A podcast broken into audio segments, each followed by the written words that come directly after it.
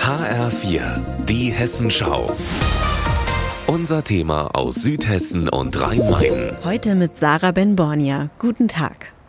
Das Schwarz-Weiß-Café an der Ecke der dicht beparkten Robert-Schneider-Straße im Martinsviertel in Darmstadt hat für heute schon Feierabend.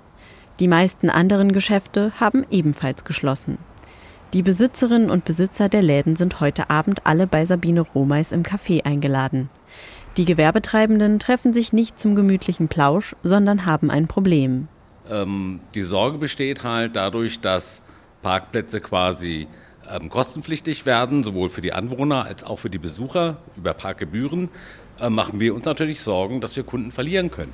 Bemerkt Peter Wölgens, der Inhaber des Einrichtungsgeschäfts Grüner Salon im Martinsviertel.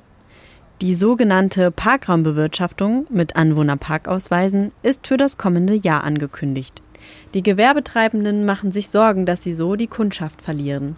Auch Heike Körig vom Bioladen Arche. Gerade in Bezug auf die Lebensmitteleinkäufe äh, kann man einfach das nicht immer alles in der Tasche oder mit dem Fahrrad erledigen. Und da sind halt schon auch Kunden von außerhalb und Autos dabei. Viertel für Viertel will die Stadt Darmstadt so die Parksituation für die Anwohner verbessern.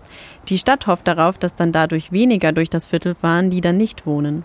Dass das Verkehrsaufkommen auch hier in den Vierteln irgendwie mittelfristig aufgelöst werden muss und weniger Autos auf den Straßen sein müssen, das ist klar. Durch die ähm, Parkbewirtschaftung, ob das nun der richtige Ansatz ist, mag dahingestellt sein. Im letzten Jahr wurden die Gebühren auf der benachbarten Mathildenhöhe eingeführt.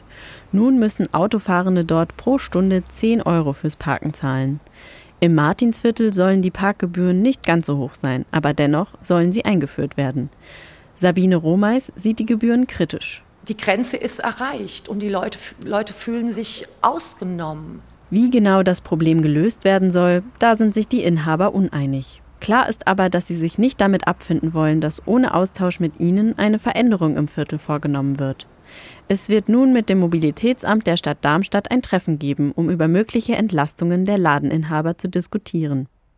Sarah Ben-Bornia, Darmstadt.